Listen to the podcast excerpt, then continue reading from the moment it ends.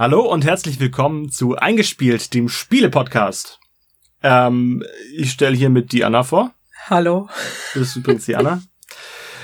Und ich bin der Patrick und ähm, wir machen diesen kleinen Podcast, wir machen diesen Podcast, weil wir sehr viel Spaß dran haben, dem Blödsinn des anderen zuzuhören. Und wir reden sehr, sehr gerne über Brettspiele und das haben wir uns zum großen Thema gemacht. Wir sind mittlerweile im neuen Jahr. Ding, ding, ding, ding, ding. Ja, ich, ich kann kein Feuerwerks Feuerwerksgeräusch. Ein Feuerwerksgeräusch. ja, kann ich leider nicht, deswegen. Naja, also ja, dann an der Stelle frohes Neues, irgendwas auch. Wir wollen heute über ein Thema sprechen, was ich sehr präferiere, wofür ich sehr viel Druck gemacht habe, dass das überhaupt mal drankommt. Und ich freue mich daher umso mehr, dass das endlich mal der Fall ist. Nämlich äh, über Schach wollte ich heute mal mit dir, mit euch sprechen. Und aufmerksame Hörer, die ihr ja alle seid, ähm, die haben schon mitbekommen, dass wir unseren eigenen Vorsatz gebrochen haben, mit der Schachfolge im neuen Jahr anzufangen. Und haben dann meine Weihnachtsgeschenke gemacht. Letzte Folge. Ja, man muss aber dazu sagen, wir haben eigentlich versucht, beides aufzunehmen. Und es hat leider nicht geklappt, weil wir uns erstmal in der vorletzten Folge oder letzten Folge im letzten Jahr erstmal richtig dran aufgegeilt haben, wie gut unsere Qualität ist und plötzlich war es einfach das letzte Mal totaler Crap. Ja, das war echt irgendwie so ein bisschen wieder, wir starten ins neue Jahr mit Technikproblemen. Genau, und das haben wir heute Gott sei Dank nicht. Wir starten heute ins neue Jahr mit dem Thema, was ich so gerne hab. Mit anderen Problemen. durchaus anderen Problemen. Es gibt tatsächlich, glaube ich, kein anderes Spiel, was 2021 so ein Revival hatte wie Schach. War Damen Gambit 21? Ja, tatsächlich. Also, ja. wie heißt die gute Dame? Hammond? Beth Hammond? Beth Hammond. Doch, Elizabeth ja, Hammond? Ja, genau.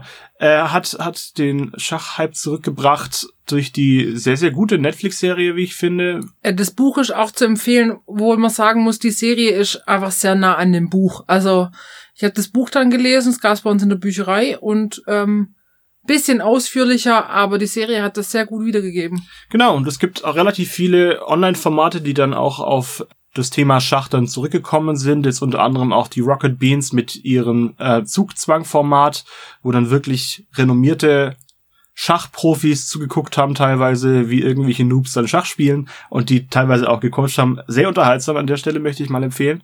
Also wer keinen Bock hat, sich das als Serie anzugucken, da gibt's auch tolle Zusammenschnitte. Sehr witzig, sehr unterhaltsam. Und wir machen jetzt im Prinzip genau das Gleiche. Wir werden jetzt auch über Schach reden, weil ich habe eine, eine sehr große Faszination dafür entwickelt. Tatsächlich auch schon vor dem Damen-Gambit. Ich kenne die Regeln seit tausend Jahren ungefähr also ich kann mich erinnern, dass der Opa uns das mal irgendwann beigebracht hat, mir und meinen Geschwistern. Meine Geschwister und mir. Aber so richtig gespielt habe ich eigentlich lange nicht. Ja, und mich hat Schach beschäftigt gar nicht als Spiel an sich, sondern weil ich ähm, schon vor Jahren mal die Biografie von Bobby Fischer, dem amerikanischen Schachspieler in den oh, ich sag's jetzt hoffentlich nicht falsch, 70er, 80er Jahre, der dann völlig abgedreht ist. Mhm. Die habe ich gelesen und ähm, das war, ich fand es eher interessant, was für Persönlichkeiten in dem Schachbusiness da rumgehüpft sind.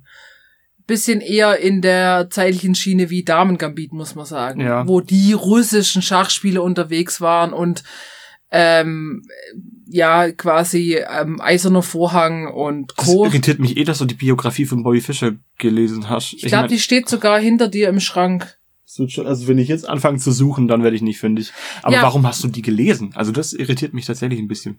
Das habe ich in der Bücherei, ist es mir so über den Weg gehüpft. In den Biografien habe ich gedacht, komm, das finde ich spannend. Okay, cool. Also wirklich cool. Ja, und ich glaube, das Schachspiel früh, also wirklich früher, war ja auch was ganz anderes wie heute mit Schachcomputer und äh, wo Schachspieler auf Top-Niveau ja ein Team von Unterstützern dabei haben. Das sind ja, ja. richtige Profisportler. Und äh, der arme amerikanische Bobby Fischer, äh, wo, wo Schach quasi kein Thema war in den USA damals, äh, die mussten sich ihre Reisen selber finanzieren, die haben keine Kohle gesehen. Da waren halt die Russen die Dominanten, weil die einfach vom System her das gefördert bekommen haben. Richtig, und mittlerweile sind es die Russen tatsächlich nicht mehr ausschließlich. Also die sind immer noch sehr stark vertreten, muss man sagen. Aber gerade ähm, tatsächlich der arabische Raum hat sehr, sehr viele Schach-Newcomer, tatsächlich auch welche, die mit, ähm, ich würde sagen, Weltrangspielern easy mithalten können tatsächlich. Und das ist ziemlich abgefahren. Da gibt es gerade einen 16-Jährigen, vielleicht ist er auch schon 17 geworden, jetzt weiß ich nicht so genau. Der macht äh, Magnus Carlsen, dem amtierenden Schachweltmeister, harte Konkurrenz. Das ist echt abgefahren. Aber gibt's nicht jetzt auch irgendeinen deutschen Jüngeren, der quasi nicht ganz so schlecht spielt? Oder habe ich das, verwechsel ich das? Und eine Es deutsche? Es gibt, äh, ne, ich glaube, die erste deutsche Die ist Großmeisterin, ja? Genau, die erste deutsche Schachgroßmeisterin. Und zwar geschlechtsübergreifend, wenn ich das richtig verstanden habe, weil bisher wurden Schachspieler und Schachspielerinnen ähm, getrennt, Getrennt. voneinander äh, bewertet. Und das ist jetzt bei der wohl nicht der Fall. Es gibt, glaube ich, aber auch eine Asiatin, ähm, aber ich will mich jetzt nicht anmaßen, dass ich das Land kenne. Viel zu viele Halbwahrheiten, viel zu viel Halbwissen. Mein Ziel heute ist eigentlich so ein bisschen zu verstehen zu geben, warum Schach so ein tolles Spiel ist und so interessant. Nicht die Regeln zu erklären. Ich gehe mal davon aus, die meisten können sich die Regeln im Internet zusammensuchen oder kennen sie vielleicht sogar schon. Das macht halt über einen Podcast tatsächlich einfach wenig Sinn. Ja, Regeln sind eigentlich auch ein optisches Medium. Das sollte man sich immer vor Augen führen. Naja, und man muss jetzt einfach sagen, dass Schach ja nicht von den Regeln lebt. Ich sage jetzt hoffentlich nichts Falsches, aber wenn man die Regeln kennt, kennt man eigentlich nichts von Schach. Richtig. Weil dann fängt's ja erst richtig an. Ähm, ja, also ich meine, ich bin das perfekte ähm, Beispielexemplar in dem Fall, weil ich kannte Schach, also als Spiel, die Spielregeln und die paar Bücher und die Serie, aber mehr auch nicht. Und du hast dich jetzt quasi, äh, durftest dich an mir austoben und mich dafür begeistern. Ein, ein wenig. Ich habe es zumindest versucht. Komm, ich hab brav mitgemacht. Du hast sehr brav mitgemacht. Ich muss dich auch loben. Du bist tatsächlich ziemlich gut. Also Ich kann es ja nicht einschätzen, deswegen glaube ich dir. ich jetzt glaube mittlerweile kann ich es tatsächlich ganz okay einschätzen. Also so zum Verständnis, wie ich dazu gekommen bin. Ich habe tatsächlich einfach irgendwann aus Langeweile mit einem Jugendlichen, den ich betreue, angefangen Schach zu spielen. Und der war erstaunlich gut. Also der hat mich wirklich in jede Partie lang gemacht. Und da habe ich gedacht, so ich als ehrgeiziger äh, junger Mann, junger Mann, ähm, werde mich jetzt mit der Thematik auseinandersetzen und ich werde den Typen fertig machen, ja. Und es hat ein paar Wochen gedauert, da habe ich mit ihm auf einem Niveau mitgespielt. Dann gab es eine Zeit, da war ich deutlich besser als er.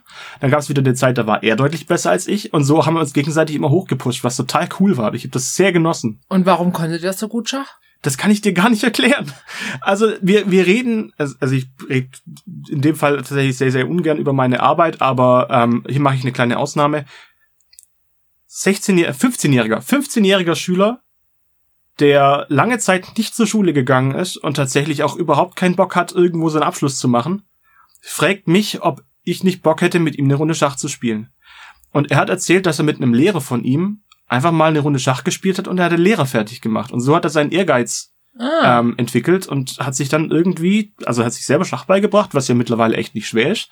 Man kann ja einfach die erstbeste App aus dem App Store runterladen und dann spielt man eine Runde Schach. Und dann haben wir tatsächlich Stunden über Stunden damit zugebracht, gegeneinander Schach zu spielen und sind beide dran gewachsen. Ob er jetzt nachhaltig einen Effekt davon hat, weiß ich nicht. Das ähm, will ich mir auch gar nicht anmaßen, das zu bewerten. Für mich war das sehr unterhaltsam und ich habe auch äh, einen sehr, sehr gesunden Ehrgeiz dafür entwickelt, da immer besser zu werden. Und man kann das bei Schach tatsächlich messen. Es gibt einige Schach-Websites, auf denen man sich dann rumtummeln kann und da gibt's auch dann den gewissen Elo-Wert, mhm. äh, an dem man dann erstmal gemessen wird. Also ich habe mich da bei Chess24 dann angemeldet, habe gedacht, so, Ist es die Seite von Magnus Carlsen? äh, nicht von Magnus Carlsen, sondern von, von, von Jan Gustafsson. Ah, weil der hat doch auch. Er ist ein ähm, Host da, genau. Ja, aber der, der Magnus Carlsen hat doch auch, ich weiß nicht, ob jetzt in Corona ist, aber der hat doch auch seine eigene Schach-Website und mit Turniere Ich und weiß so. nicht, ich weiß nicht, ob es äh, zu ihm gehört, aber der hat mit Sicherheit auch den ein oder anderen Auftritt da gehabt. Und es ist halt eine kostenlose Seite, wo man Schach spielen kann. Man kann sich da anmelden, man kann sich sogar einen ähm, Premium-Account holen, wenn man dazu Lust hat. Da zahlt man ein bisschen Geld dafür und kriegt dann relativ gut erklärtes Schachwissen vermittelt. Okay. Und ansonsten kannst du dir da einfach irgendwelche Videos angucken und dann versuchen, diese gelernten Skills dann nachher in die Tat umzusetzen, indem man mit anderen Spielern spielt.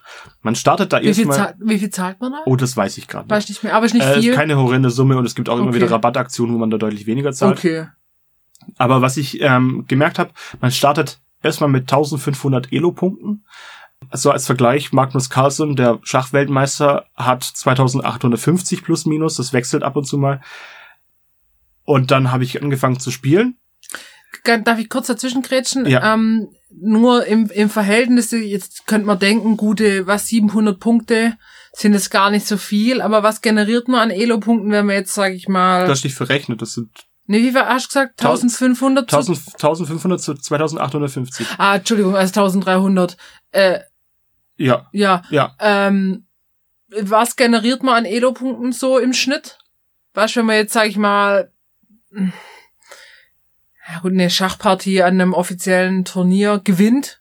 Wie viel kriegt Oh, man da? Da, da Das kommt immer drauf an, was der sehr, Gegner sehr, sehr hat, schwer gell? zu sagen. Ja. Man muss, man muss halt sagen, die Elo-Punkte, die werden nicht automatisch daraus generiert, was für Gegner man wirklich fertig gemacht hat, sondern es gibt eine Art von Computerprogramm, das es dann berechnet, wie gut du denn warst und wie, wie, wie viele Fortschritte du gemacht hast. Du steigst natürlich entsprechend mehr Elo-Punkte hoch, wenn du jemanden besiegst, der deutlich besser ist So als meist du. ja, ja.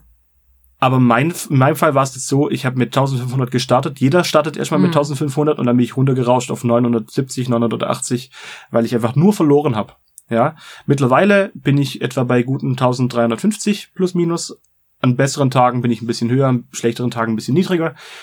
Es ist jetzt auch nicht super repräsentativ, dass ich da 1350 habe. Auf anderen Websites und anderen oder in richtigen Turnieren wäre ich wahrscheinlich schlechter oder besser. Schwer zu sagen. Aber das ist etwas, woran ich mich orientiert habe. Das heißt, ich habe die letzten Monate habe ich mich hochgekämpft um 400 Punkte plus minus.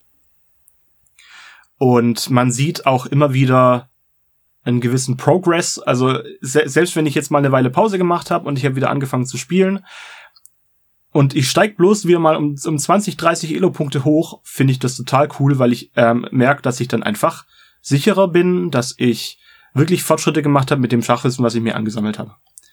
Und je mehr du dich da reinhängst, desto tiefer wird auch der der Kaninchenbau. Also du wachst dich da rein und hast natürlich nicht bloß die Regeln, sondern man fängt an, Eröffnungen zu lernen und auswendig zu lernen und auch Verteidigungen, die dazu passen. Man lernt auf verschiedene Situationen zu reagieren, man lernt auszutricksen, man lernt einfach dieses Spiel zu lesen und ich finde eine der wichtigsten Fähigkeiten, die kriegt man dann mit der Zeit, das ist einmal die Board Vision, ja. Ähm, das heißt, man hat das ganze Schachspiel im Blick. Das sind ja bloß acht mal acht Felder, was eigentlich echt nicht viel ist. Man kann das ganz gut überblicken, aber man übersieht so schnell irgendwelche Dinge. Und das macht einfach die Erfahrung, du kriegst dann einfach einen Überblick über alles und dann bist du da relativ sicher, wenn du auch durchrechnen kannst, was denn welcher Tausch ausmacht. Ich finde, das ähm, wurde bei Damen Gambit unglaublich gut visuell dargestellt. Sie stellt sich ja immer dieses Schachbrett quasi in Gedanken vor und in der Serie wandern dann die Schachfiguren so hin und her.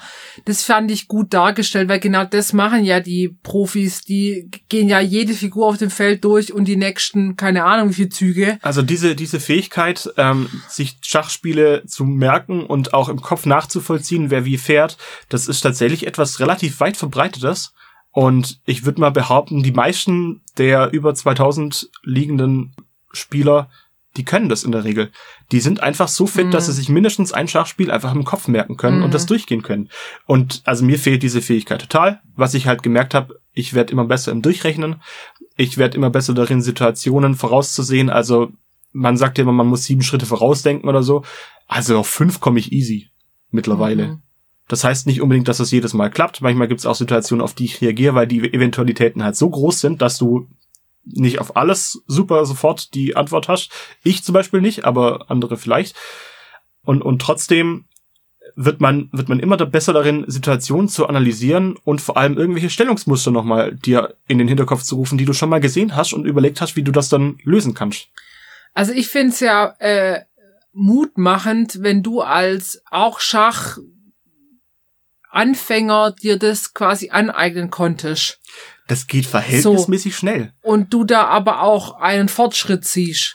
Was ich auf der anderen Seite frustrierend finde, wir hatten es jetzt ja gerade davon, dass wenn wir zwei gegeneinander spielen, ich meine, mehr Referenzen habe ich im Moment nicht. Ich könnte noch gegen meinen Bruder spielen, der auch, auch so wie du Schachaffin ist, Schachaffin ist und Toni, glaub auch. Ähm, aber dass ich gefühlt immer im Nachteil ein bisschen bin, weil ich natürlich ähm, so Eröffnungen oder bestimmte Standardmuster nicht kenne. Die mache ich vielleicht irgend, also zufällig, aber ich kenne sie nicht. Und da hat man immer so ein bisschen das Gefühl, ha, mir fehlt noch so ein bisschen Hintergrundwissen für das Spiel. Kann es aber trotzdem spielen. Das ist richtig. Spielen kann ich halt relativ schnell, weil so. die Regeln sehr überschaubar sind. Ja. Ich muss auch sagen, ich habe jetzt noch zwei Sachen dazugelernt in meiner kurzen Schachkarriere. Und zwar die Rochade, was ja sehr verbreitet ist eigentlich und dass man die halt nicht falsch macht und auch wofür die eigentlich gedacht ist, nämlich um den König in Sicherheit zu bringen erstmal und seine Türme, die ja relativ langsam sind, erstmal in die Schach ähm, ins Spielmitte zu bringen. Und das andere war en passant. Das kannte ich vorher tatsächlich auch nicht. Das, das hat stimmt. mir ein Kumpel gezeigt, ja. ähm, wie das funktioniert. Werde ich jetzt auch keine große Erklärung zu liefern. Das ist eigentlich auch nicht so wichtig. Wer sich damit auseinandersetzt, der muss wissen, dass es diese Regel gibt, weil die wird auf jeder, äh, in jedem Turnier wird die angewandt und gehört auch zum Standard. Also es ist jetzt nichts mehr, wo man sagen muss, ja, hier Sonderregeln für irgendwelche Turnierbäume. Nee, das sind ganz normale Schachregeln und da kann, kann sich dann jeder orientieren. Auch online läuft es ganz genauso ab. Also en passant muss man wissen, das gibt's und Rochade sollte man auch können. Was ich an Schach, ich überlege mir gerade, als Kind haben wir ab und zu Schach gespielt. Mein Vater hatte so einen ganz klassischen Holzschachkoffer, wo die mhm. Holzfiguren so drin waren. Und als Kind fand ich das immer faszinierend. In diesem Koffer, dann hast du Holzfiguren, wenn es ein bisschen besseres Schach ist. Und du kannst es ja sofort losspielen. Ja. Also diese Bandbreite von totaler Noob und kann aber spielen zu Magnus Carlsen, der spielt auf eine ganz andere Weise, aber das gibt das Spiel alles her. Das ist schon krass. Ich glaube, das gibt's jetzt bei keinem anderen Spiel, das mir einfallen würde. Aber es gibt auch wenig Spiele, die schon so lang und so weltver weltüberspannend gibt. Ja. Gerade weltverbreitet sagen. Weltverbreitet. Verbreiterte Welt. Oh. Naja, es ist, es ist ja schon eins der populärsten Spiele überhaupt. Jeder hat schon mal davon gehört. Nicht jeder kann es spielen. Ich glaube, es hat sagen, jeder auch schon mal gespielt. Ah, nee, nicht jeder. Aber Echt? es ist, ja, glaube ich nicht. Glaube ich tatsächlich nicht. Es gibt, ist halt auch wieder so eine, so eine, so eine Generationensache und eine Trendsache, ja. Es gibt genug Jugendliche, die finden es gerade wieder interessant, aber die Generation davor hat überhaupt nichts damit anfangen können. Also bei mir haben es mir auch nicht meine Eltern beigebracht, sondern mein Opa, der dann halt dafür eine gewisse Faszination hatte. Mhm. Aber ich finde, es ist es gibt keinen Zeitpunkt, wo es falsch ist, Schach zu lernen. Also man kann das mit jedem Alter machen, man kann es in jeder Situation machen. Ein Schachspiel kostet auch nicht viel Geld. Also ich habe Schachspiel da zu Hause rumliegen, das kostet 15 Euro. Ja, vor allem kriegst du es ja immer gebraucht oder auf jedem Flohmarkt. Ja, weil, weil jeder hat halt Schach. Du kannst, musst bloß darauf achten, dass alle Figuren noch da sind. Die Felder sind eher relativ standardmäßig, würde ich sagen. Also wir haben ein Schach, äh, das ist wirklich herausfordernd im Jugendhaus, weil das, da bestehen die Schachfiguren, glaube ich, aus vier verschiedenen Schachspielen. Und dann ist das quasi, bist du mehr damit beschäftigt, die Schachfiguren zu identifizieren. das ist wirklich, äh, ja. Aber es geht theoretisch auch. Es also, geht theoretisch auch, aber praktisch kann, ist, der findet da relativ leichten Einstieg ja. und kann auch mit anderen Figuren spielen. Ja. ja, also der Einstieg, der ist immer schwierig bei, bei Schach. Die Regeln sind zwar leicht zu lernen, aber nachher die Finesse rauszukriegen, wie man dann auch gut spielt, das ist eine andere Sache. Das ist ein ganz ja. neues Kapitel. Also für mich war es relativ machbar, weil ich gerne auch Strategiespiele spiele und das ist nichts anderes als ein Strategiespiel. Es ist, es hat kein, kein, äh, keine Story, es gibt keine, keine Rollenspielelemente dabei. Es ist einfach knallhartes Durchrechnen, überlegen, wie man den Gegner in Bedrängnis bringen kann. Man lernt ein paar Regeln, ähm, zum Beispiel, dass man versuchen muss, die Mitte zu besetzen oder zumindest so sollte oder dass die Figuren auch unterschiedliche Werte haben. Das ist auch nicht so ganz äh, von der Hand zu weisen, dass das ähm, essentiell wichtig ist für ein gut gelungenes Schachspiel. Also wer eine Dame gegen einen Bauer tauscht, Trottel, macht man halt nicht. Aber wenn man die paar Grundregeln mal raus hat, heißt das immer noch nicht, dass man auch gut spielt. Ich finde, ich finde Schach, also weil ich bin ja die Lernende in dem, äh, in dieser Konstellation ja, heute. Ja, bin ich aber auch. Aber, äh, ja, ja, aber äh, ich lerne noch mehr als du. Ähm, aber ich finde, das, das kann man auch gut machen, weil man eins zu eins da sitzt. Es ist vom Material her total wenig. Ja. Und deswegen kann man sich ganz arg darauf konzentrieren, ähm, quasi beizubringen beziehungsweise zuzuhören. Und man hat ja immer verschiedene Möglichkeiten. Man sagt ja nicht, und jetzt machst du das, und jetzt machst du das, mach mach das, sondern du könntest jetzt das machen und du könntest das machen. Das heißt, ich finde die, die Konstellation auch, also für mich, aber auch wenn du das jetzt im, im pädagogischen Setting hast, ähm, kannst du dich arg darauf konzentrieren, da was mitzugeben und was mitzunehmen. Ja, also Das hast du bei nicht so vielen Spielen. dieses, dieses, dieses Trainingselement, dass man versucht, immer besser zu werden und auch dem, dem ähm, Gegenspieler Tipps zu geben, das finde ich total wichtig. Also ich lerne mehr aus den Partien anderer Leute als aus meinen eigenen. Das ist einfach so. Aber das kann vielleicht bei anderen Leuten auch komplett anders sein. Ich denke aber trotzdem ist es sinnvoll, auch mal einen Diskurs darüber aufzumachen, was für eine Strategie jetzt zu welchem Ergebnis führt weil man muss alles reflektieren, was man tut. Ich finde es total wichtig, dass man, dass man sich jeden Spielzug genau anguckt, dass man ähm, sagt, auf das und das und das muss man achten. Also vielleicht, dass kein Grundlinienschach entsteht. Das ist, wenn der König keinen Platz hat auszuweichen und der gegnerische Turm zieht auf die Grundlinie, sofort Schachmatt. Natürlich doof. Ähm, auf, auf solche Kleinigkeiten muss man dann achten und das kommt dann aber auch mit der Erfahrung. Und das kommt relativ schnell. Das ist etwas, was, Mhm. was relativ easy funktioniert. Aber die Art und Weise, Fallen aufzubauen oder tatsächlich auch Eröffnungen oder Verteidigung bis zum Ende durchzuspielen, da muss man trainieren für. Also, genau, da, da habe ich zum Beispiel das Gefühl, da bin ich noch ein ganzes Stück davon entfernt. Ja, aber auch etwas, was man lernen Ja. kann. Und Oder auch nicht, und wenn man es nicht lernen will, kann man das Spiel ja trotzdem machen. Das wird halt, man wird halt wahrscheinlich nicht, nicht super gut, aber ja, man es kann. ist halt unbefriedigend, ja, Ja, wahrscheinlich, genau. ja. ich meine, es macht ja auch Spaß zu gewinnen. Und genau das soll es ja bei Schach, So. auch Schach auch nachher sein. Er möchte ja eigentlich auch gewinnen gegen seinen, gegen seinen äh, Gegner. Ja. Oder die Gegnerin. Oder Ge Gegnern, Gegnende. Gegnernde. Frank, der war für dich. die Gegnernden. ja, wer mit dem Anspruch da reingeht, nicht zu gewinnen, sorry, aber dann habt ihr vielleicht einfach das falsche Spiel erwischt. Ganz kurz zu dem Gendern. Wir hatten gestern die Idee, einen Gender-Schach zu machen. Aber das ist quasi, da kann ich auch das Fettnäpfchen-Schach draus machen, weil äh, das fängt ja schon an mit schwarzen und weißen Figuren. Ja. Ja, denk mal darüber nach. Es ist tatsächlich ein rassistisches So. Spiel und Weiß fängt immer an. Super. Äh, kleiner Side-Fact an, am Rande, weil nachher kommen tatsächlich relativ viele Side-Facts. Wenn man Weiß spielt, ist die Wahrscheinlichkeit zu gewinnen deutlich höher. Ist einfach so. Weil man hat immer ein Tempo, sagt man, ähm, Vorsprung. Aber die könnten ja auch pink und gepunktet sein. Das ist ja eigentlich völlig Wambo. Also wer da Total was, Wambo. ich, äh, vielleicht setze ich mich jetzt in ein Fettnäpfchen, aber wer da was reininterpretiert, dann soll er. Naja, man könnte ja auch sagen, gut und böse. Ah, die Schachende. Die Schachenden. Sch- Verschachende. Gut. Also Weiß, Weiß gewinnt in der Regel tatsächlich häufiger als Schwarz, weshalb auch die Regeln in Turnieren teilweise angepasst wurden und unter Umständen dann Schwarz nur noch bis zu einem Unentschieden spielen muss, um Ah. einen Sieg zu erringen. Weil Weiß immer einen Zug weil Vorsprung Weiß hat. immer einen Zugvorteil hat, ja. Aber sei es drum, jetzt kommen ein paar interessante Sachen, die ich mir zusammengesucht habe aus dem guten Internet. Ähm, Patrick reibt sich schon die mir, Hände. Was mir total viel Freude bereitet. Ich hoffe, ich krieg alles einigermaßen verständlich hin. Wenn nicht, dann sag nochmal Bescheid, dann wiederhole ich das gern nochmal. Was? So. Hä? Fün- 25 Sidefacts zu Schach. Ich bin mal gespannt. Ich habe ja auch ein paar, ob wir die gleichen haben. Weil ich meine, ich habe auch nur das Internet befragt. Mal gucken. Äh, Also ich habe als erstes habe ich die Zahl der möglichen einzigartigen Schachpartien ist viel größer als die Zahl der Elektronen im, Uni äh, im Universum. Was heißt einzigartige Schachpartien? Also wie die Züge ablaufen. die. Mögli Möglichkeiten, Okay. eine Schachpartie zu, äh, zu ähm, spielen. Spielen. Genau. Die Anzahl der Elektronen wird auf 10 hoch 79 geschätzt, während die Anzahl einer einzigen, äh, einzigartigen Schachpartie auf 10 hoch 120 geschätzt wird. Also wir reden hier nicht von 30, 40 Unterschied, sondern wir reden hier von Stellen, 40, 40 Stellen Unterschied. Völlig verrückt.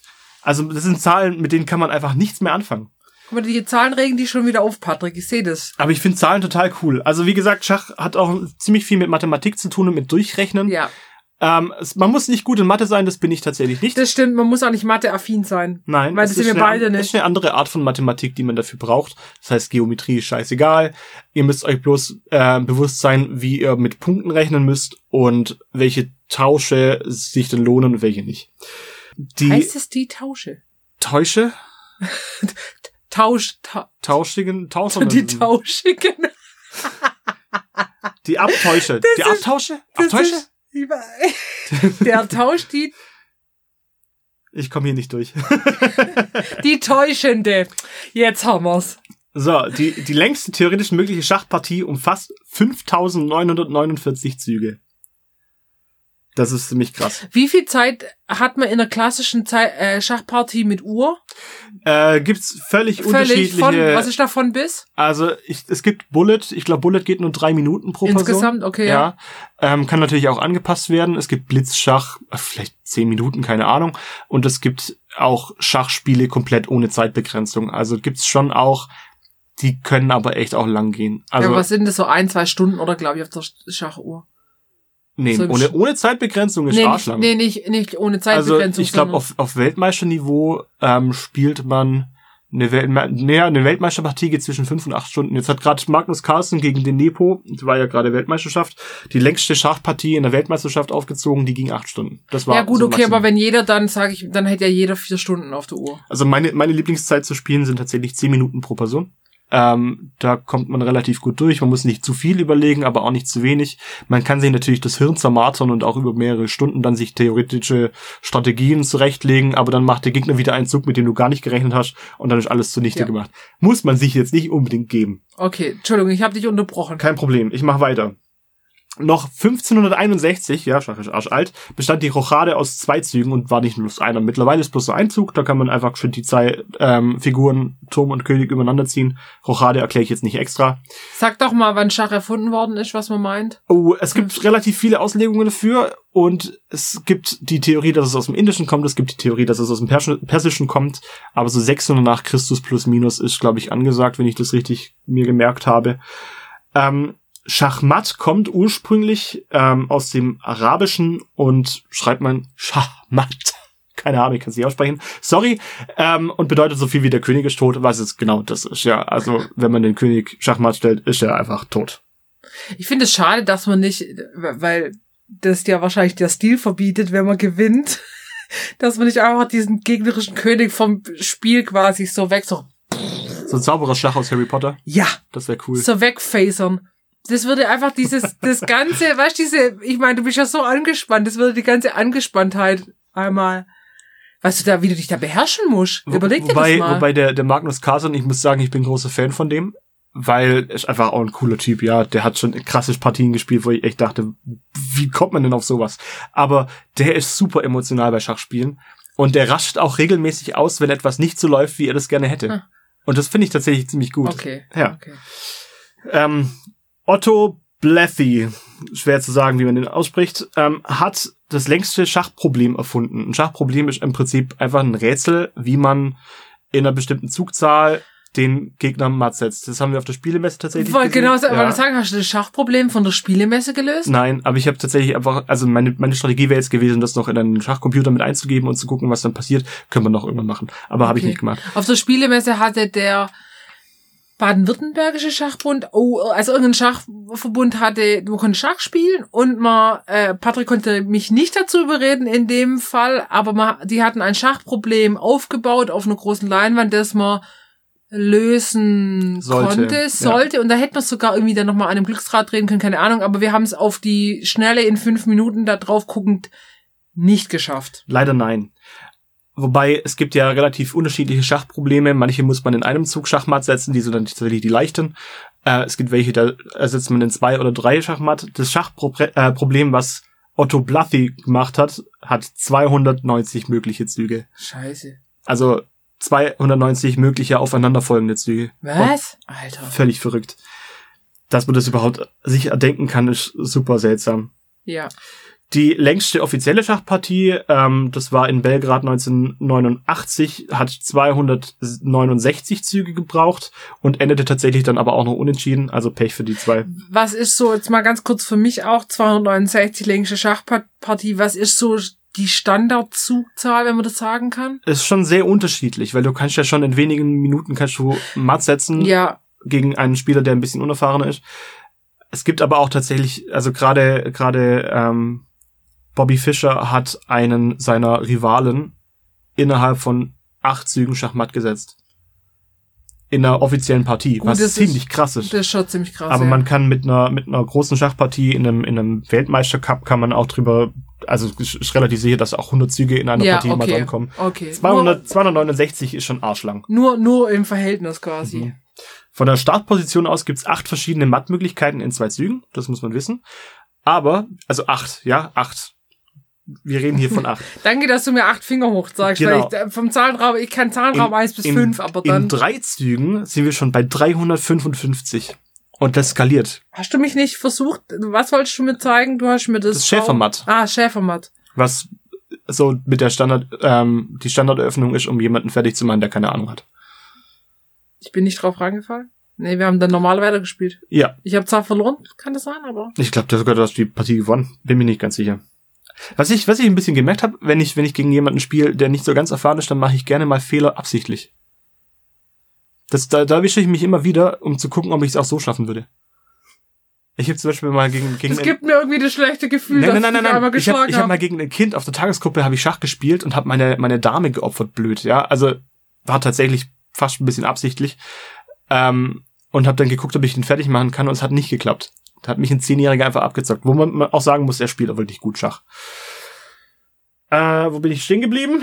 ähm, die Züge. Mit zwei Zügen matt, mit drei Zügen matt. Richtig.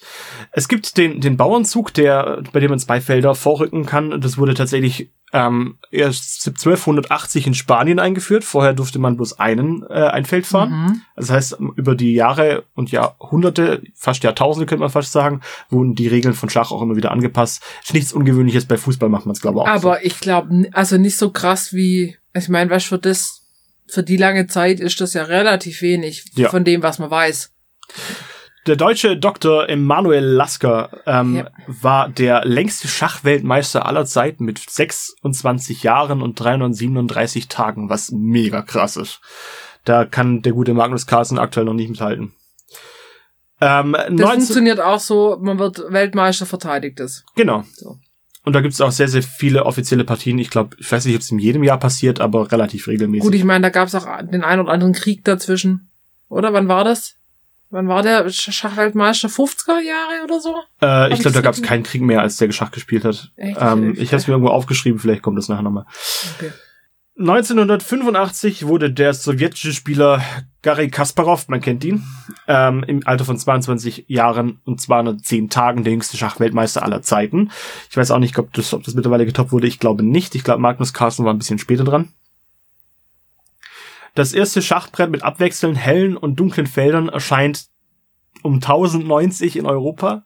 Das heißt, weiß nicht, wie es sich so vorgemacht haben, eine Seite schwarz, eine Seite weiß. Keine Ahnung, ich kann es mir nicht erklären. Aber die haben die, die Felderfarben haben sie es eher relativ spät angepasst, als das Spiel einfach schon 300 Jahre im Umlauf war. Völlig verrückt.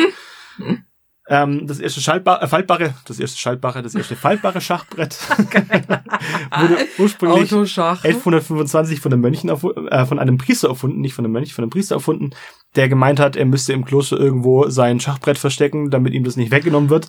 Du hast das selber nach. Ja, und kurze Anekdote dazu. Wir waren in Regensburg im, im Schloss von Thun und Taxis und ähm, die hatten auch so ein Spielzimmer und es war früher auch ein Kloster, also und äh, dann äh, waren da auch ab und zu Geistliche zu Gast und haben da Karten- und Würfelspiele gespielt. Und die hatten so Tischchen, die man auch quasi auffalten konnte oder eben auch zufalten konnte. damit das alles ganz schön Damit es- und angepasst aussieht. Genau, Ja. genau. Aber man hat schon gesagt, naja, das ist die Anekdote, dass man, wenn man sagt, der Bischof ist da oder irgendein hoher Geistlicher, man kann es wegklappen.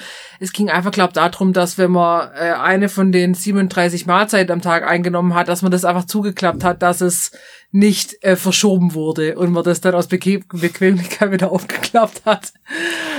Jetzt, jetzt eine zu, zu den krassesten äh, Schachfacts, die ich bis jetzt gesehen habe und das irritiert mich völlig, dass das überhaupt möglich ist. Wir haben ja vorhin schon davon geredet, dass man ähm, Schachbrett auch äh, sich vorstellen kann und versuchen kann, ähm, imaginär Partien zu Ja. spielen. Es gibt ja Leute, die, die spielen tatsächlich mit verbundenen Augen gegen andere Schach. Hm. So, Hm. was ist jetzt so eine, eine, eine mögliche Variante? Der Magnus Carlsen hat, glaube ich, gegen drei sehr renommierte und sehr intelligente Persönlichkeiten, unter anderem auch Harvard-Professoren, ähm, drei Partien Schach gleichzeitig gespielt. Mhm. Richtig krass. Mhm. Drei Partien gegen echt gute Leute. Hat auch alle drei gewonnen und hat nebenher noch ein paar Witze gerissen. Der Rekord allerdings wurde 1960 in Budapest auf, äh, aufgestellt von Janos Flash. Und er hat mit verbundenen Augen gegen 52 Spieler gleichzeitig gespielt und hat 31 Partien davon gewonnen. Das ist so abgefahren, dass das überhaupt geht. Völlig verrückt. Das sind, das ist Big Brain Time. Äh, Ähm, von Öffnungen haben relativ viele Leute schon gehört, die sich mit dem Thema schon länger befasst haben. Öffnungen sind einfach Aufstellungen, mit denen man ähm, verschiedene Strategien vorantreiben kann, um den Gegner in bestimmten Situationen sozusagen das Handwerk zu legen. Insgesamt gibt es schon weit über 1000 festgelegte Eröffnungen und Verteidigungen mit unterschiedlichen Variationen noch darin. Also es ist echt krass, was da schon an Schachtheorie alles geleistet wurde, womit die Leute sich dann befassen, wenn sie dann länger dranbleiben. Ich habe noch eins. Es gibt eine offizielle Disziplin, die nennt sich Schachboxen. Da spielt man eine Runde Schach, Das ist sogar dann relativ eine. Runde, eine Runde Boxen. Hat nicht ProSieben das sogar schon gemacht? Ich habe keine Ahnung, aber denke ich mir so, wenn du so ein richtig schlauer Schachspieler bist und dann klopft dir die Intelligenz aus dem Kopf. Ja, ich, ich, also ich dachte eigentlich, dass Stefan Raab das mal gemacht hat. Es wäre auch lustig, wenn du mit Boxhandschuhen Schach spielen müsstest. Und wenn du Figuren umwirfst, sind sie weg. Das wäre nochmal was so. Ähm, Schach ist nachweislich ein Mittel, um Alzheimer tatsächlich ein bisschen zu bekämpfen, weil es von Psychologen zur Verbesserung der Gedächtnisleistung empfohlen Naja. wird. Es ist ja einfach Analyse, Analyse, Analyse. Das zweite Buch, das jemals in englischer Sprache gedruckt wurde, das zweite Buch, ja, nicht die- das erste Buch, wir wissen, was das erste Buch ist. Die Bibel. Das zweite, das zweite Buch handelt von Schach. Ah, Auch verrückt. ja. Wann war, wann war der Buchdruck nochmal? Ach, gut, ich weiß nicht. Der Arne wird mich jetzt steinigen. Na, sag mir das Jahrhundert, komm, das kriegst du hin. 16. Jahrhundert. Ja, 1500 irgendwas bis irgendwas. Genau. Yes! Sehr gut. Jetzt der Schweißtropfen gerollt. Das, das erste Computerprogramm ähm, zum Schachspielen wurde f- 1951 von Alan Turing entwickelt. Der Name ist gar nicht so unbekannt, weil es ist der Typ, der die Enigma geschlagen hat. Den sie chemisch kastriert haben. Richtig übler Film übrigens auch und richtig üble Geschichte. Ähm, Und es gab, da kann ich kurz auch noch reingrätschen, Ja. Fun Fact. Die haben ganz viele Schachspieler in England rekrutiert, auch in, oder auch in Amerika, um eben Enigma-Codes zu knacken, weil das einfach banal, also banale, äh, sehr analytische Vorgänge waren und da Schachspieler natürlich prädestiniert dafür sind. absolut. Also das geht wirklich darum, dann Situationen ähm, versuchen auseinanderzunehmen, auszuklamüsern und zu überlegen, was denn der nächste Schritt sein kann. Und tatsächlich war der Computer aber nicht leistungsstark genug, ähm, um alles selber zu berechnen. Deswegen hat Alan Turing jeden einzelnen Zug selbst berechnet und hat den nachher eingespeist, was total krass ist. Also es gibt, wir haben vorhin gehört, wie viele unterschiedliche Möglichkeiten es gibt, ja. Ja, auch so ein Superbrain. Der ist ein absolutes Superbrain. Tragische Geschichte, aber setzt euch damit auseinander. Guter Film. Sehr guter Film. Mit Benedict Cumberfletch. Frumbersnatch. Runderschnatch. ähm, die älteste aufgezeichnete Schachpartie stammt aus den 900er Jahren. Aufgezeichnet zwischen einem ähm, Historiker äh, und seinem Schüler aus Bagdad. Alter Scheiße, auf was haben die das aufgezeichnet? Ich bin mir nicht sicher. Also vermutlich haben sie es nicht, nicht abgefilmt. Papyrus? Ich, wahrscheinlich gab es aber auch schon Papier. Naja, ist ja scheißegal. Die haben es irgendwie aufgezeichnet. Steintafeln. Oh sie, ah, die arabische Schrift ist viel fortschrittlicher, als man eigentlich denkt. Ja, also die gab's ja schon, die gab's ja schon weit vor dem, was wir so kennen. Gut, und ich meine, man kann ja, ähm, man zeichnet das ja einfach mit den Koordinaten auf, obwohl ich weiß nicht, ob es das früher da schon gab. Mhm. Ein Koordinatensystem fürs Schachbrett. Kann ich dir auch nicht sagen. Also, da ja tatsächlich erst 200 Jahre später aufgeteilt wurde in Schwarz und Weiß, ähm, weiß ich nicht, ob das so gut dokumentiert war. Also, man muss auch sagen, es gibt keine eindeutige Herkunft von Schach. Man vermutet viele Dinge, aber so niemand kann genau sagen, ja, aus dem und dem Land wurde es erfunden und was weiß ich. Der älteste komplett erhaltene Schachsatz wurde ähm, auf der Isle of Lewis gefunden, im Norden von Schottland und stammt ähm, aus dem 12. Jahrhundert was ziemlich krass ist, und wurde vermutlich in Island oder Norwegen hergestellt. Aus Walknochen. Nee, aus welchem Auf jeden? Fall, doch, doch, doch. Echt? Ähm, und ähm, die Optik hat ähm, es tatsächlich in einen berühmten Film geschafft, nämlich äh, in Harry Potter, Teil 1, Ah, der Stein der Weisen. Ähm, da wurden die Zauberschachfiguren nach genau diesem Schachbrett, diesem Schachspiel, ähm, wurden die entwickelt. krass. Ziemlich cool. Ähm, weltweit wissen ungefähr 600 Millionen Menschen, wie man Schach spielt. Das ist auch nicht so ganz wenig. Also mit eins der wahrscheinlich erfolgreichsten Spiele überhaupt. Jetzt würde mich interessieren, ob es noch ein Spiel gibt, wo, wo bekannter ist. Uno. ah. Geh weg. Okay. Ähm, Uno-Schach. Jetzt, jetzt nochmal was Mathematisches. Ja, man stelle sich vor, es gibt, glaube ich, sogar eine kleine, kleine ähm, Anekdote dazu. Ich bin mir aber nicht sicher. Auf jeden Fall eine Legende ist es. Der Erfinder von Schach hat angeblich ähm, eine Bezahlung dafür verlangt, was er da macht. Und Hm. hat ähm, verhandelt, was er denn als Belohnung für das Erfinden von Schach kriegt. Und er ist drauf gekommen, dass er gerne Weizenkörner hätte. Ein Weizenkorn auf das erste Feld, zwei auf das zweite, vier auf das nächste und immer so weiter und immer verdoppelt. Und tatsächlich schafft man es dann ungefähr auf, jetzt muss ich gerade mal die Zahl zusammensuchen, 9 Trillionen 223 Billiarden 200, 372 Milliarden und so weiter und so fort. Das ist relativ lang. Also es ist unfassbar, was man da alles zusammenkriegt, allein durch das Hochrechnen, ja. Was, wie, wie war die Zahl? Ich glaube 9 Trillionen. Neun Trillionen. Ja, hier steht's. Warte mal, ich will das jetzt wissen. Ähm, was das in Gewicht ist. Getreidekörner. Ja, Aber hier steht Reiskörner. da hier steht Weizenkorn. Trill- Aha.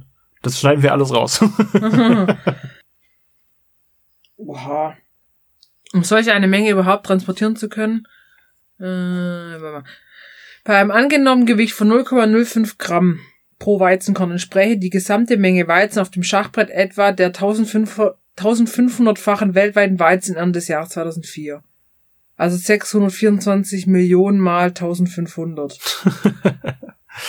Was der Tonnen. Herrscher vermutlich nicht zahlen konnte. Tonnen. Ja, völlig Und verrückt. äh, was schreiben Sie hier? 231.000 äh, Transporter. Nee, so viel Transporter, dass die 231.000 Mal um die Erde passen. ah, 18 Trillionen Getreidekörner. Ja, das ist ja nicht so schlecht. Hier 937.000 Tonnen. Also weil die schreiben 1500 mal so viel wie und 625. Ja, also viel. Viel. Okay. Verdammt viel. Verdammt viel. Ähm, der erste Schachcomputer, der es geschafft hat, einen Großmeister zu besiegen, war der Schachcomputer Deep Thought.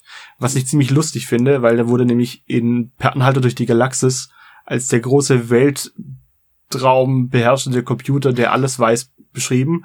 Und der danach auf die Frage, was ist der Sinn des Lebens, die Zahl 42 rausgibt. Finde ich mega witzig. das ist auch Deep Thought. Hm. Richtig cool. So, War das nicht auch ähm, äh, dieses Spiel Go? Gab es es nicht erst vor ein paar Jahren, dass es, nee, wie rum war es? Doch, dass doch, das Men- vor zwei Jahren. Dass ein Mensch den Computer oder dass der Computer den Mensch Oder geschlagen vor hat? drei Jahren.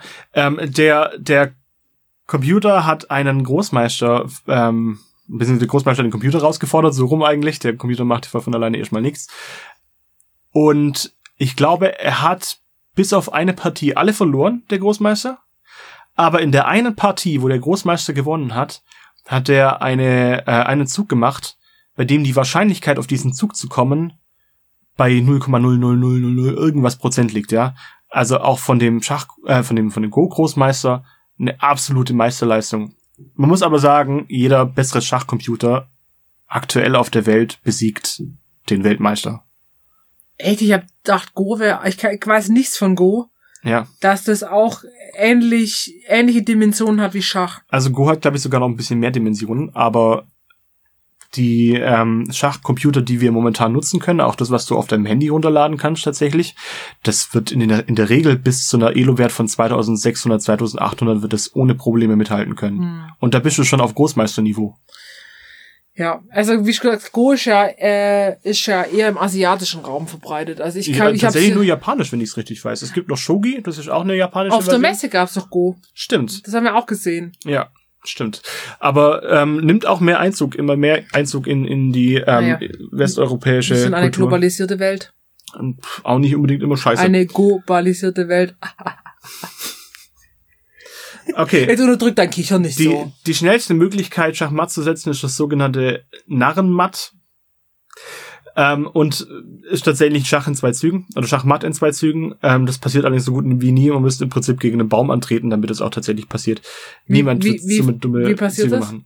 Narren, ist super easy. Ähm, Weiß fängt an, natürlich, geht mit zwei Bauern raus und die Dame zieht dann nachher raus und setzt Schachmatt. Super, super einfach. Ich kann dir das kurz zeigen, wenn du magst. Das ist wirklich Dann bahnbrechend. zeigen wir das mal nachher. Also, äh, das waren meine 25 Schachfacts, waren vielleicht auch, vielleicht waren es auch 26,5, ich bin mir nicht ganz sicher. Ich habe die Nummerierung irgendwann aus den Augen verloren. Nicht so schlimm.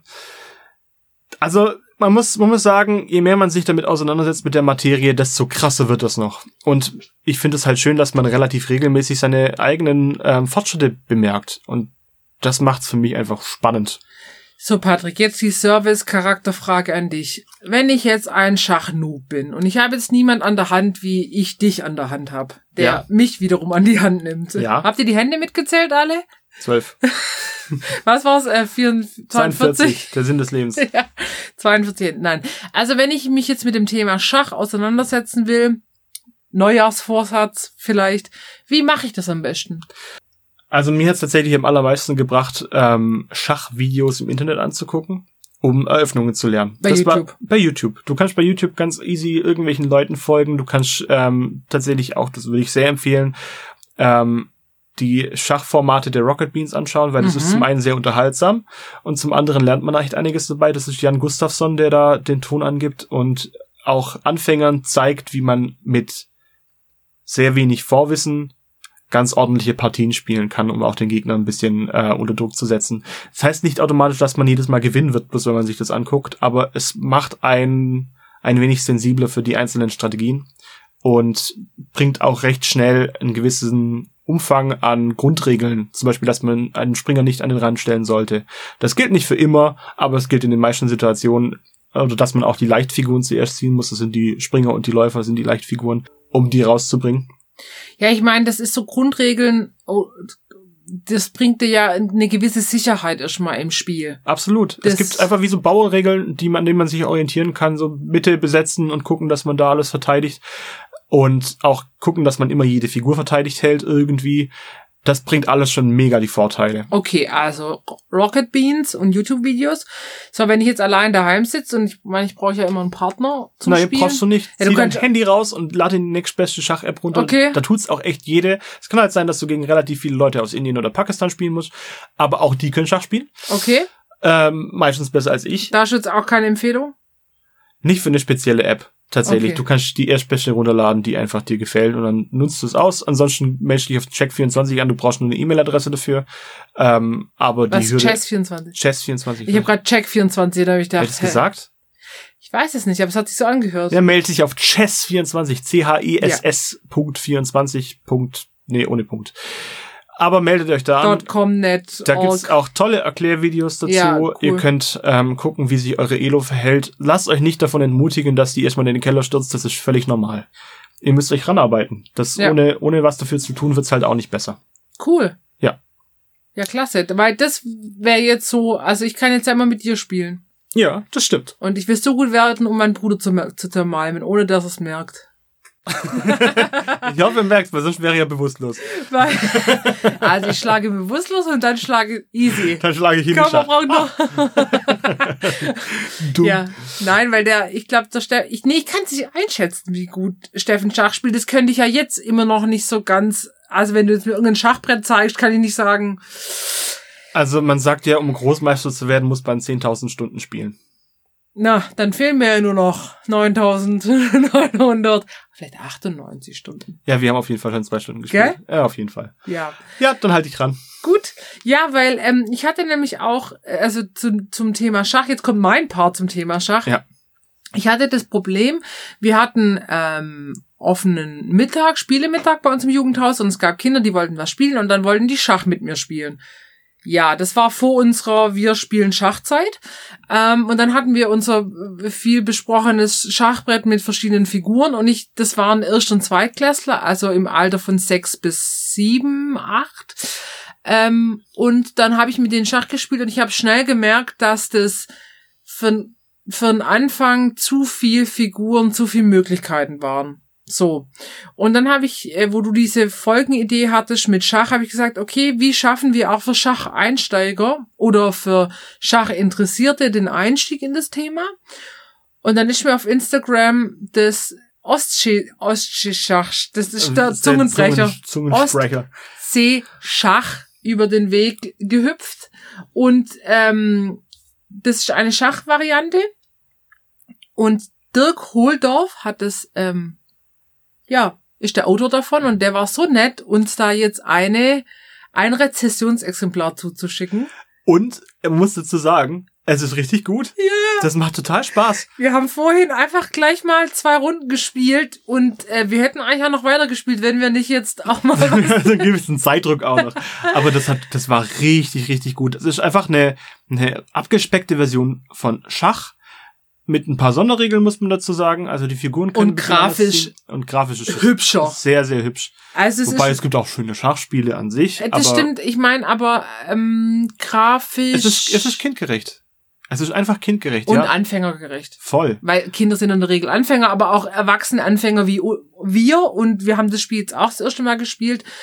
Ähm, das ist noch intuitiver, sag ich mal, wie Schach. Absolut. Weil du hast vier Figürchen. Du hast einmal die Möwen, die Herzmuscheln, die Robben und die Seesterne. Und die zeigen in ihrer Form schon an, wo die hinfahren dürfen. Richtig. Bis So. auf die Robben. Die Robben können halt So. springen. Die Robben sind quasi die Pferde. Die Springer. Ja, Ich glaube, man sagt nicht Pferde. man sagt aber für Seepferdchen. Man hätte Seepferdchen nehmen können. Verschenktes Potenzial. Das wäre ja auch lustig gewesen. aber nee, ich meinte von der Figurenform her. Vielleicht schreiben wir den Weil- einfach mal. Eine Springerfigur, was stellst du dir drunter vor? Also zum Schach weißt du, das Ja, sieht pferdeförmig ja, aber ich meine okay. dir das so. Genau. Und ähm, das macht es A einfacher, dann hast du einen kleineren Spielplan, das ist wie so ein, wie so ein Meer. Es ist 7 mal 7. Ja. Ja, und, nicht 8 mal 8. und die Figuren können bis auf die Robben auch immer nur ein Feld nach vorne oder nach hinten. Also du kannst nicht die großen Naja, oder, also in Laufrichtung immer nur eine. ein Ja, Feld aber du weit. kannst nicht die großen Diagonalen fahren oder einmal übers Feld und so. Das ist dann Genau. einfach auch nochmal, du brauchst nicht so eine irre große Übersicht. Was für. Was total abgefahren ist, sind die, die Zusatzregeln, nämlich man muss einfach versuchen, drei Siegpunkte zu Ja. Weil man spielt ein Turnier Man spielt ein Turnier in der Ostsee. und die Siegpunkte bekommt man zum einen, indem man es schafft, Türmchen zu bauen. Türmchen baut man, indem man auch andere Figuren schlägt. Das heißt, wenn die Anna eine meiner Figuren schlägt und ich schlag die dann zurück, habe ich ein Türmchen mit drei Punkten. Genau, weil ich hüpfe nämlich auf, die- also man hat quasi wie Dame oder Mühle Figuren, also flache Steine, Genau. wo die äh, Bilder drauf gedruckt sind. Und dann kann ich mit denen eben auf andere Figuren draufhüpfen. Da gibt's nur so ein paar Details und zum einen darf man die Türmchen nicht mehr trennen. Das ist halt grundsätzlich Ja. so. Ähm, und sobald die halt voll sind, diese drei aufeinander, fliegen die komplett aus dem Spiel raus Ja, und zählen aber dann halt als Punkt. Das heißt, man hat zwar weniger Figuren, aber schon einen Siegpunkt ein generiert. Siegpunkt. Dass man weniger Figuren hat, ist jetzt nicht unbedingt von Nachteil, aber auch nicht unbedingt von Vorteil. Es kommt ein bisschen drauf an, wie die Stellung eigentlich ist. Also manche Situationen lassen sich tatsächlich nicht anders lösen, als dass man verliert. Das ist einfach so. Aber man bekommt auch Siegpunkte, indem man es schafft, auf die andere Seite des Spielfelds zu kommen mit einer Figur. Die fliegt dann auch raus. Ja, Aber auch da kriegt man Siegepunkte für. Und Ja. bei drei ist das Spiel zu Ende. Und Ja. man könnte es wahrscheinlich auch un- Und- runterspielen bis. und wenn der Gegner noch eine Figur hat, gell? Genau. Ist auch vorbei. Das Wobei- hatten wir jetzt nicht ich habe nachgeguckt, es ähm, ist ja so, dass man mit unterschiedlichen Stellungen anfangen kann. Das wird auch in der äh, Anleitung erklärt. Es gibt nicht so viele Stellungen, wo man tatsächlich nur noch eine Figur haben ja, kann. Ja, Das ja. geht gar nicht. Aber es gibt in dieser, in dieser sehr kurzen, sehr übersichtlichen und gut verständlichen Anleitung gibt es ähm, verschiedene Varianten, wie man das Spiel starten kann, was dann auch nochmal andere Herausforderungen bringt. Und das fand ich sehr schön. Ähm, genau, und das ist, also in, kommt in einer mittelgroßen Schachtel, grafisch total ansprechend, äh, weil da eben die Figuren schon vorne drauf sind und es ähm, ist einfach schön anzugucken. Absolut. Und, und was draufsteht, und das finde ich wirklich total treffend, eine erfrischende, schnelle Schachvariante für zwei Spieler. Weil das ist nämlich, es ist schneller und ähm, erfrischend, weil es ein bisschen andere Regelschwerpunkte hat. Es ist, es ist tatsächlich so, dass man selbst als, ich würde schon sagen, dass ich geübt, vielleicht nicht unbedingt Ja. gut, aber geübter Schachspieler Ja. bin, ähm, dass ich da auch Schwierigkeiten hatte, ähm, also ich, ich konnte das Ding nicht dominieren, so sagen wir es mal ganz ehrlich. Ähm, das ist schon etwas, worum man sich auch erst reindenken muss. Also ich glaube, je öfter man das spielt, desto besser wird man auch darin. Das glaube ich auch, aber ähm, ich meine, Wir waren auf einem Level, kann man echt nicht anders sagen. ja, weil, weil, aber weil wir jetzt auch relativ unbedarft, trotz unterschiedlicher Vorkenntnisse da rein sind, weil es Ja. ja nochmal andere, äh, ja, wie gesagt, dann fliegen halt auch eigene Figuren raus. Obwohl du einen Siegpunkt generierst, sind die dann weg. Mhm. Wenn du zum Beispiel den Tausch hinten machst auf der Grundlinie. Also Beispiel in Seestern kann halt in fünf Richtungen laufen, ja. Ja. In fünf, nicht in sechs, nicht in sieben, nicht in acht, sondern nur in fünf. Das heißt nach vorne, nach links oben, nach rechts oben, nach links hinten und nach rechts hinten. Ja. Das heißt links und rechts zum Seestern und hinter dem Seestern ist man total safe. Und das ist eigentlich auch etwas, was wo, wo man wo, wo ich mich echt ertappt habe, da habe ich nicht richtig aufgepasst und hab's dann hab's dann irgendwie gecheckt, dass das überhaupt geht und äh, man muss sich auch manchmal zurückhalten beim Zurückschlagen, damit die Türmchen nicht so hoch werden. Ja, das ist wenn du so yes, ich kann die Figur schlagen und dann So, ist man fuck, so, oh, nein, kann ich fuck. doch nicht. Aber das bringt eine andere Spieltiefe rein und das fand ich total cool. Das, Ja. Also Respekt an Dirk, gut überlegt. Ja, und an alle, die da mit, mitgewerkelt haben. Und ich, das kann ich mir zum Beispiel sehr gut vorstellen, das auch, also Kinder in das Thema Schach einzuführen und da auch lang dran zu bleiben, weil es hat trotzdem eine brutale Spieltiefe. Ja. Nur der Einstieg finde ich einfach ansprechender und einfacher. Ähm, und was ich auch to total cooler Fakt finde, ist, dass die, das steht in dem, in dem Regelheftchen mit drin, es gibt eine sogenannte Software-Challenge, das wusste ich auch nicht. Da können, das ist ein Programmierwettbewerb, ähm, bei dem alle Schulen in Deutschland teilnehmen können. Und da geht es darum, dass die Brettspiele quasi digitalisieren und äh, programmieren. Und dieses Spiel wurde ausgewählt, um das quasi, also als Inhalt, um das umzusetzen, was total Sinn macht, weil es, ähm, sag ich mal, von, vom Spielmaterial übersichtlich ist, aber von der Spieltiefe einiges mitbringt. Mhm. Und da können sich Schulen, können sich da, da, also Klassenkurse AGs, können sich da anmelden und mitmachen. Also wenn irgendjemand, Lehrer, Lehrende, ähm, also finde ich total cool. Merkt's euch, Ostseeschach. Ostseeschach kostet ungefähr 25 Euro. Ist jetzt, wenn man das mit einem Schachspiel vergleicht, wahrscheinlich etwas teurer, aber es ist echt, glaube ich, ein kleiner Verlag, ähm, ein kleines Team. Ähm, und ich finde es nicht nur so einen billigen Abklatsch in einem anderen Gewand. Nein, es ist tatsächlich Es ein anderes ein, Spiel. ein eigenes Spiel. Und auch nur wenn man das Ostseeschach beherrscht, heißt das nicht automatisch, dass man auch Schach spielen kann, aber man versteht so ein bisschen die Mechanismen. Aber ich glaube, man hat einen Vorteil, wenn man Schach äh, etwas besser kennt. Kann tatsächlich der Fall sein, ja. Also ich bin total glücklich, dass wir das jetzt haben. Ich Und ich, find's werde das mit ins, in, ins Geschäft nehmen und du wahrscheinlich auch. ja, Also ich Kinder, ich werde es für die Arbeit bestellen, dann zahlt äh, die Arbeit. ja, äh, Ki- Kinder, freut euch drauf. Jetzt wird, ähm, Wird jetzt, geschacht. Jetzt wird geschacht. Ich habe gesagt, los Seesternchen, reite davon. Greif an. Meine Seesternarmee rückt vor. Also nochmal vielen, vielen Dank dafür. Und Leute, das ist sowas, ähm, das können wir ganz klar empfehlen. Wir sind dann jetzt ein bisschen angefixt. tatsächlich, ich habe richtig Bock, nachher nochmal eine Runde zu spielen. Ja, Also, wir sind tatsächlich schon am Ende angekommen unserer wir kleinen, schachen, wir schachenden. äh, wir Schachenden von unserer kleinen Schachpartie, von unserem kleinen Schachintermezzo. Ja. Ähm, ich hoffe, es hat euch Spaß gemacht. Ich hoffe, ihr habt ein bisschen was mitgenommen. Ich hoffe, die Facts waren nicht allzu langweilig. Aber wenn ihr das nächste Mal in einer sehr langweiligen Runde ähm, sitzt und über belanglose Dinge redet, haut ein paar Schachfacts raus und das lockert die Stimmung bestimmt auf. Wahrscheinlich nicht. Oder spielt einfach Schach. Oder spielt einfach Schach. Lasst uns teilhaben an euren Erfahrungen. Ähm, wir sind immer dankbar für Feedback in jeder Form. Immer Hört schön uns. an Instagram. Hört uns auf allen Abonniert verfügbaren uns. Kanälen. Genau, abonniert uns. Das gibt uns ähm, krasses äh, Spotify und YouTube Money. Mhm. wo, wo lagert dieses Ma Moneys In nochmal? Entenhausen natürlich. Ah, im Geldspeicher. genau. Ja, dann wünschen wir euch an der Stelle eine gute Woche und bis zur nächsten Woche. Bis zur nächsten Woche. Folge. Potti. Tschüss.